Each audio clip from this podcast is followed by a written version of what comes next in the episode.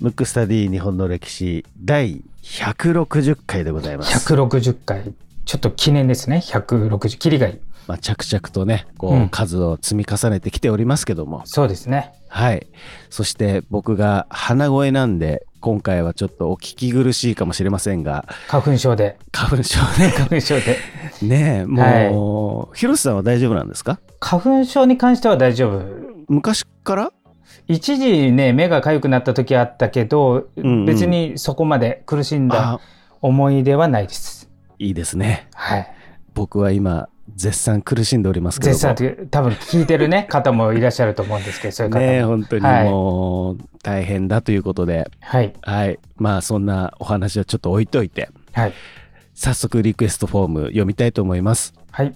ラジオネーム、おかゆ玄米おこげさん。えー、リクエスト人物出来事は、古墳と。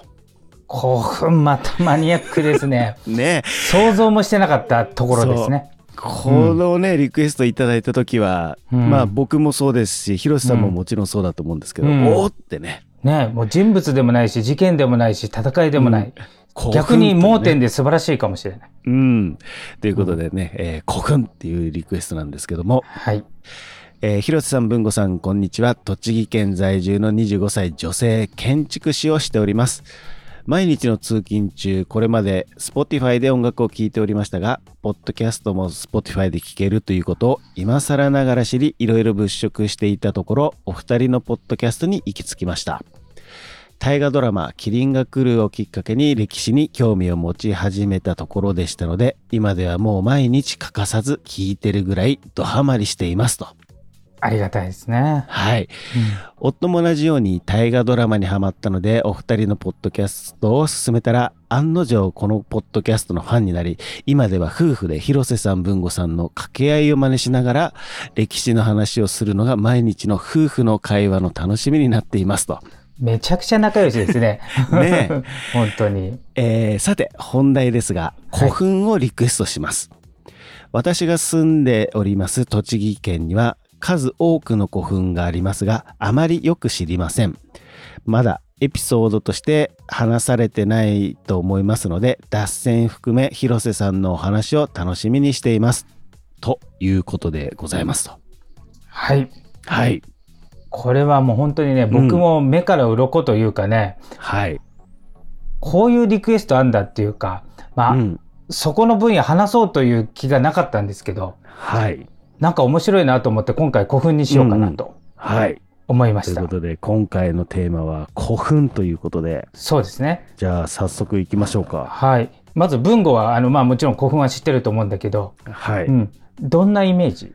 どんな意味なんか山ですね。山、山って感じね。うん山と、、あと、あのー、なんていうんですか、鍵、鍵、あ鍵穴っていうんですか？鍵穴のマークみたい鍵な感じね。穴のマークみたいなのありますようんうんね。うんなんか、それの印象がすごく残ってますね。な、なるほど。見たことはある、見たことはね、多分あるのかもしれないですね。小学校の頃の、例えば、社会科見学とか。うんうんうんうんでも、そこまでの記憶が正直ないっていうのが現状です。なるほど。うんちょっとね、調べて、調べてみたりいろいろしたんですけど、はい。まずね、実は、あの、時代区分ってあるじゃない縄文時代とか、弥生時代とか。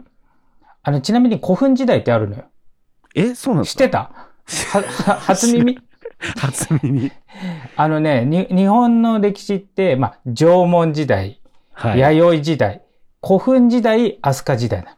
そうなんです、実はね、、古墳時代っていうのがあるわけ。3世紀中頃から7世紀。うんのところ結構、うん結構長いですね。で、ちょうどここってね、空白のところで、うん中国もあんまり整ってなかったし、あ、国が乱れてて文献が残ってないのと、はい。当時日本に文字がないから、ほとんど分かってなくて古墳だけがあるんですよ。だから詳しく分かってない。うん。なるほどね。えーだから古墳時。代、古墳がいっぱいあるから。でね、数的に言うとね、日本全国で古墳って15万から16万あるわけ。だから思ったより多くない？全然多い、多い、ちなみにコンビニの3倍あんのよ。すごいな。コンビニめちゃくちゃあるなってイメージじゃない？結構古墳だらけってことですね。古墳だらけなの。だからこのね、リクエストホームいただいた、おかゆ玄米おこげさんですね。玄米おこげさんのとはいころにいっぱい古墳がありますって書いてあるように、はい。本当に地域によってもうボコボコボコボコってあって、すごい。それはなんかちょっと豆知識を得ちゃいましたね。そう。で、しかも、まあ、古墳っぽくなかったりするわけ。単に森見たくなってたり、はい。ちょっと公園見たくなったりして、後々ちょっと見たら古墳だったみたいなことが多分いっぱいあって、うん。だからもうめちゃくちゃあるのよ。コンビニのすごい3倍あるってことはもうめちゃくちゃですよ。めちゃくちゃありますね。だってコンビニなんかちょっと歩いたら2、3軒あるぐらいの。感じじゃない、あれの3倍あるってことは、とんでもないっていうね、うんうんうん。ことで、ちなみに何県が一番多いと思う？これね、ちょっと意外かもしれない。奈良県とか？あ、そう、あのね、でかいのとか、有名どころはやっぱ奈良とか、あの辺に固まってるんだけど、数で言うと兵庫県がダントツなわけ。そうなんだ。そう、兵庫県の岡山寄りうんうんうん。の地域が一番、1位で、えー1万6千個あるんです。結構あるでしょ。すごいあるじゃないですか。で、2位がね、意外に鳥取。だちょっとわからない。へえ、そうなんだ。3位京都、うん。4位岡山、うん。5位千葉なの。ちょっとイメージにない。ですね。うん。なんか結構分かれてますね。そうそう。でね、日本全国にあって、北海道、青森、沖縄以外には全部あるとされてるんですよ。そうなんだ。だから日本っていうのは、そういう、そその時代ね、古墳時代。うん弥生時代の後の古墳時代に日本全国にわたる統一政権があったっていう証拠にもなるわけ。文献はないんだけど、同じようなものがあるんで、うん。そういうことだろうと、考古学的には言われてます。なるほど。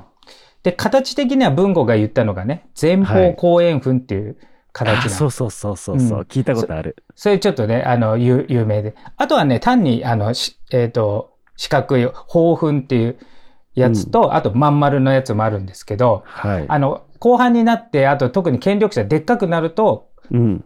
前方後円墳になっていってう。んうんうんでもね、これね、俺もあれって思ったんだけど、うん。うん。これね、前方後円墳なわけよ。はい。なんかあの丸い方が前方っぽくない？そうですね。鍵穴で言うと。なんかそっちの方が前っぽいけど、はい。後円墳だから後ろなのよ。そっか、そういうことか。そうそうそうそう。あとなんかこう、なんていうの木で覆われてるイメージあるじゃない？はいはいはい、そうそうそあの、初期の頃はね、あのまあ、うんあ単に土、森土だったのね。まあうん後で木が生えたけど、最初はね、石がこう敷き詰められて木なんかないわけよ。だから結構こう神秘的というか、まあお墓なんでね、お墓でしかも権力の象徴なんで、う。うんいかにこう偉大だったかっていうね、示すために作るんで、うん。うん。巨大だし、すごく何、荘厳っていうのかな。うん。なんかこう、石が敷き詰められて、なんかこう幻想的。あと、円筒埴輪っていうのがバーって並んでて、あの、宗教施設っぽいっていうか、はい。うん今ちょっと木で覆われちゃってそういう感じじゃないんですけど、そういう感じなわけ。で、ちなみに、一番でかい前方後円墳っていうのは、はい。わかりますか？えー多分それは、社会の教科書とかに載ってそうそう。そうな。もう多分ね、文吾が見たやつですね。そうですよね。その鍵穴で見たっていう。いやー、わかんないですうんね。あれがね、一応ね、大占領古墳とか、あと仁徳天皇陵とも言われてますね。うーん。で、最近はちょっと仁徳天皇かどうかが祀られてる人が、どっちかこう論争があるんで、仁徳天皇だっていう人もいるし、違うっていう人もいるんで、教科書的には伝、伝わる仁徳天皇陵って書いてあります。なるほど。で、あと、まあ、地域の名前を取って大占領古墳って言われることも多いですね。人の名前じゃなくて。うん。これがね、世界最大のお墓です。で、世界遺産にもなってます。ああ、そうなんだ。うん、あの、面積で世界最大なのね。うん。ちょっと高さとかピラミッドとかね。はい。えっ、と、あと、真の始皇帝のお墓もでかいんですよ。これがね、世界三大お墓うん。の一個が仁徳天皇陵なんですよ。で、ちなみに1位の仁徳天皇陵、2位の王神天皇陵、えー、3位の李中天皇陵っていうのは近くにあるんですよ。はい。全部ね、今でいう大阪の堺市っていうところにあって、えっ、と、昔で言うと河内の国って言われてたところで、一応あの、数的には奈良の方が多いんですけど、奈良とちょっとこう、離れ、離、まあ、近いですけどね。大阪の方にあるのが、でかいのがボンボンボンって立ってるわけ。大きさどれくらいあると思う？へえ。世界最大です。世界最大、なんかめちゃめちゃ、長さ的に言うと。長さもう1キロとかあるんですか？言い過ぎ？えっ、とね、あ、でもね、ちょっと近いっちゃ近い。あの、堀まで合わせると、はい。840メートルだかあら、結構ありますね。えー前方後円墳の部分だけ、堀とうん横のこの水の部分なくしたとこだと525メートル。大きいですね。これでもかなりでかい。でね、高さが何気に、ちょっとあれなんか平べったいイメージがない？はい。高さ40メートルもあるのよ。あ、そんなに逆に、しかも高いな。古代よ。なんうんその高い建物が建ってない時に、もう高さ40メートルのあのバカでかいのができているわけなんで、うん。それは、なんていうの、と当時は天皇っていう名前じゃなくて大君っていう名前だったけれども、はい。やっぱ大君様すば、すごいねとか、うん。まあ、そういう、なんていうの、権力の象徴なわけ。まあ現代で言うと、なんだろう、この権力の象徴とわかんないけど、こう、プライベートジェット持ってますとか、こうなってる、はい外からこの人すげえってわかるようなものっていうのは、やっぱ当時お墓ですから。うん。あの、その大きさと高さと、あとその形もね、今木で覆われて全然違う形の、石で埋め尽くされて、円筒埴輪があって、あの、非常に綺麗な感じでなってるのよ。そんで、1985年だから今から、どんぐらいですか ?35 年ぐらい前ですね。はい。あの、ゼネコンの大林組っていうのがうん。試算を出してるわけ。あの、もし現代で作ったとしたら、あ、昔のやり方でね、あの、機械とか使わずに、あの、もし仁徳天皇陵をね、あの、作ったとしたら、まずね、2000人の人が収録、1日8時間働いたとして、はい。15年8ヶ月かかるわけ、作るのに。すごくない？すごい。すごすぎるでしょ。ビッグプロジェクトですね。で、延べで言うと680万人必要なわけ。すごいなだ逆に言うと、それぐらいの人をね、うん動員できるぐらいの、やっぱ力を持ってたわけ。はい。だって例えばさ、文、文豪が墓作るぞって言って、うん。そんな、なんて手伝ってくれるそ、そ、そこまでいないじゃん。まあ俺も含めてね。そうですね。普通で。うんでもそんなでかいものを作るわけなんで、はい。ある程度権力的なものがないといけない。しかも日本って奴隷制度がないわけよ。うんうん。そうだ。だから、確かになんつうの、こう、こう力ずくでは作らせられないから、うんちゃんとある程度こう慕われるとか、はい。あとはまあ法的に整備されてね、そういう動員するようなものが納得できる状態じゃないとダメなんで、だからね、巨大な政権があったんじゃないかっていうね、証なのよ。そうそう。で、それがね、あのー最初に言ったように日本には文字がないし、はい。当時の中国が荒れてて日本のことなんかほとんど書いてないから全然わかんないのよ。はい。で、古墳時代の前の時代、弥生時代は、うん。卑弥呼の時代ね、弥生時代末期、卑弥呼の時代は書いてあるわけね、中国の文献に。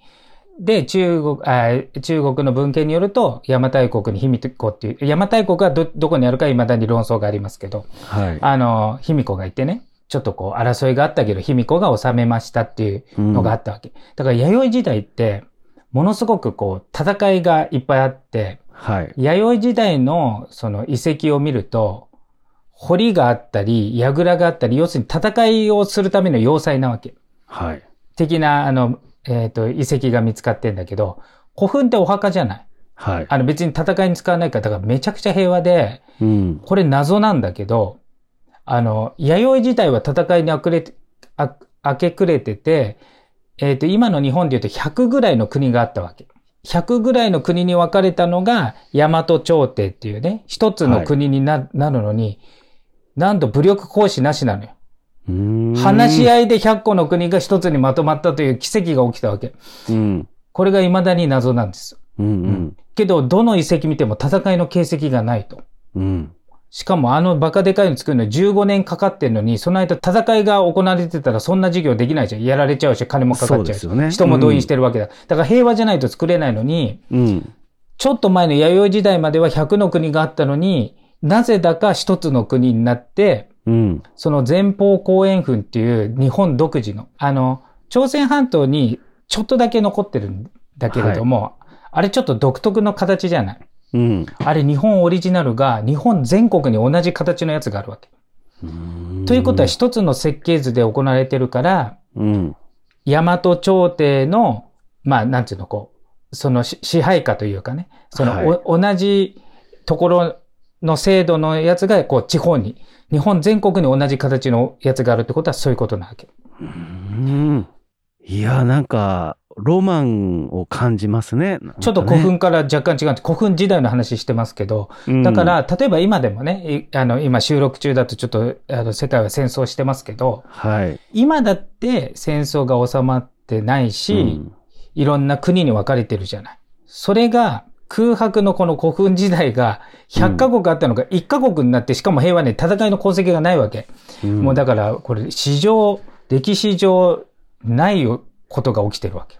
へえ、何があったんですかね？そう。で、しかも仁徳天皇陵っていうあのでかいのがついてるから、多分その、うんえっ、と、て天皇を、まあ、慕うというか盛り立てる。勢力があって、しかもそれが独裁じゃなくて連合体だったと言われてるわけ。うん。だから天皇にとって変わるのは日本ではないわけ。ずーっと今に続く天皇家があるわけ。はい。うん。え本当は100個に分かれてたわけよ。そこが争いなくそうなったっていう、なんか、すごいことが。すごいですね、それもまた。うん。そこはね、いろいろ謎があるんですけど、うんあと、ね、古墳で言うと、一応ね、前方後円墳の、まあ大きな仁徳天皇な陵なんですけど、一応、橋墓古墳っていうのが奈良の方にあって、はい、これがね、卑弥呼の墓とされてます。ただ、卑弥呼は、まあ卑弥呼の墓とされてるんだけども、うん。えーそれ、それは奈良県にあるのね。けど、奈良にいたか、九州にいたかまだ分かってません。けど、墓とされてる、だから墓じゃないかもしれないけど、はい。えーこの番組で何回かやったかもしれないんですけど、やっぱ天皇のお墓なんで、うん。発掘調査ができないので、そっかそっか。で、文献もないし文字もないので、何、あの、実際に誰の墓か、まあなんとなくはね、あの、その後に書かれる、古事記日本書紀に書かれてるものをもとに、あ、この人の墓かなっていうのはあるんだけれども、うん。ないんですよ。それで天皇陵、または天皇陵っぽいやつは全部宮内庁の管轄になって、そこは発掘できない。うん。ただ過去に、あの、豪族の墓とされてて、結果的に天皇の墓だったっていう、そういうちょっと間違い的なもので発掘したものがあるわけ。そしたらね、結構いろんなものが出てきたりああ、なるほど。するんですよ。知りたいですね。見てみたいし。そうそうそう。だからう。、ん。もしかしたらね、その世界最大のお墓ですから、まあ、仁徳天皇陵にしても、えーその1個下の2位の王神天皇陵にしてもやっぱでかくて、天皇陵だから、まあ、もしかしたらその過去はね、結構仁徳天皇陵って江戸時代は出入りできたって書いてあるんで、うん。あの実際は洞窟とかね、されてる可能性はありますけど、けど何かね、新たなすごい発見があるかもしれない。これがやっぱ古代史の楽しみの一個だね。そうですよね。うん。なんか古墳、ロマンあるなそうそう、結構ね、ロマンが ね、今話聞くと。そう、結局文献がないし、日本、あ日本にも中国にも文献ないから、その発掘調査だけから、まあ、それぞれの考古学者とかの、こう、イマジネーションとかね。はい。いろんなものでなるから、だから、結構ね、日本の歴史の中でね、うん。この時代が一番好きみたいな人も結構いるわけ。イメージ力というかね、あの、想像力で遊べるって言ったらちょっと変だけど、うん楽しめますよね。そう。しかも、あの形もね、あの文吾が最初に言ったように、特別だし、日本にしかないし、どうしてだろうとかね。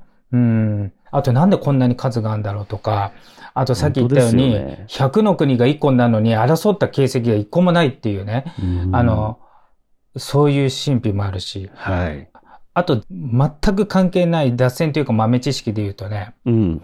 この前方後円墳っていう言葉は、うん。実は文庫の大好きなお雇い外国人のはい。ウィリアム・ゴーランドっていう人が初めて言ったの。だから日本人が言ったわけじゃないの。あ、うんそうなんだ。で、この時代ね、えっ、と、明治初期、お雇い外国人がいっぱい来たんだけど、うん。当時の日本人っていうのは日本を大事にしないで、はい。あの、なんかこう、西洋に追いつけみたいな、新しいものがいいみたいな、古いものをこう、顧みなかったわけ。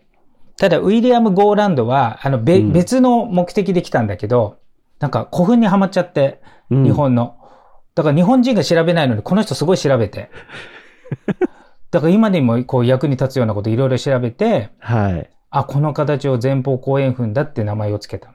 ちなみに日本考古学の父と言われています。うんうんうん。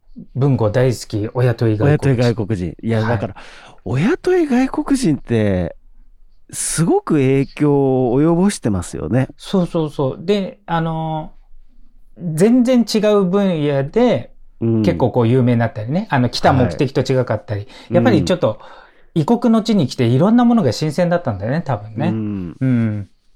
そうそう。だから日本人以上に価値を感じてたみたいな。まああの、ちょっと古墳っていう題名にふさわしい内容かわかりませんけど、一応古墳から、あの、今回はこのエうんピソードにしてみました。ありがとうございます。はいまあ、歴史ですからね、うん。古墳はね。そうですね。この番組ね、あの、本当にたくさんの方聞いていただいてますけども、うん。古墳好きの方はもしかしたらね、そんなに多くないかもしれないんですけど、そうですね。でも僕もね、なんかね、ちょっと行ってみたくなりましたよ。うん。なんかね、この話を聞いてると、うん、こんなにあったんだっていう、ね。そう、うん。コンビニの何倍ですか ?3 倍？3倍。うん。もうその時点でね、結構つ15万からかみは、16万。結構もうつかみは OK みたいな話ですもんね。はい。そんな感じでございます。まあ、ぜひね、まあ僕もすごく興味津々になってしまったので、はいあのね、古墳ちょっとチェックしていきたいなと思いますので、うん。うん、なんかね、皆さんもぜひお近くにある古墳、はい。ぜひね、行ってみたらいかがでしょうかとはいいうことで、今回のテーマは古墳でした。